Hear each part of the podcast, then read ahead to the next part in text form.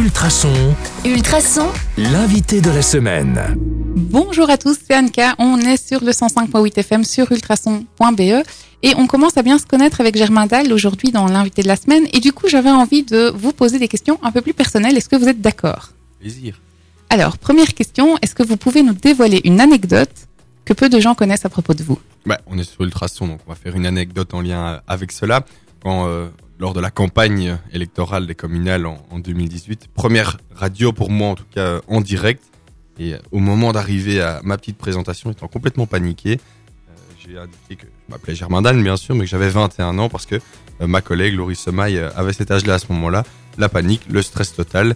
Euh, mais finalement, ça s'est bien passé. On a rectifié ça par la suite. Mais voilà, comme on était sur Ultrason, c'était pour le clin d'œil aussi. Ah, c'est gentil. Vous- C'est vrai que vous êtes un bon client. hein. Oui. Euh, deuxième question, est-ce que vous êtes plutôt bière ou plutôt vin?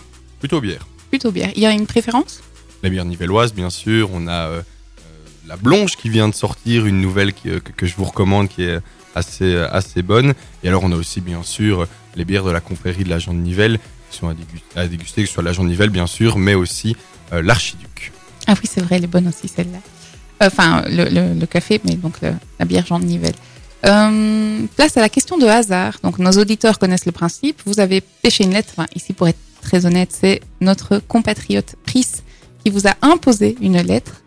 Cette lettre, c'est la lettre G. Et vous devez vous définir avec un seul mot en utilisant cette lettre.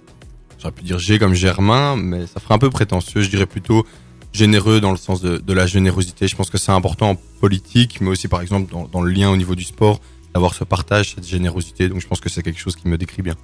C'est un, c'est une très belle valeur, effectivement. Et alors, dernière question pour aujourd'hui. Euh, comment est-ce que vous gérez la vie privée et la vie professionnelle? Alors, ben, forcément, au niveau de la politique, surtout au niveau de la politique locale, les deux sont un peu mêlés. Maintenant, j'essaye, euh, euh, autant que faire se peut, de ménager des, petits moments, que ce soit en famille, mais aussi avec euh, certains amis qui étaient là avant la politique, qui sont là en dehors de, la politique, qui comprennent très bien mon engagement. Donc, je pense que c'est important d'avoir un, juste milieu entre le professionnel et le personnel.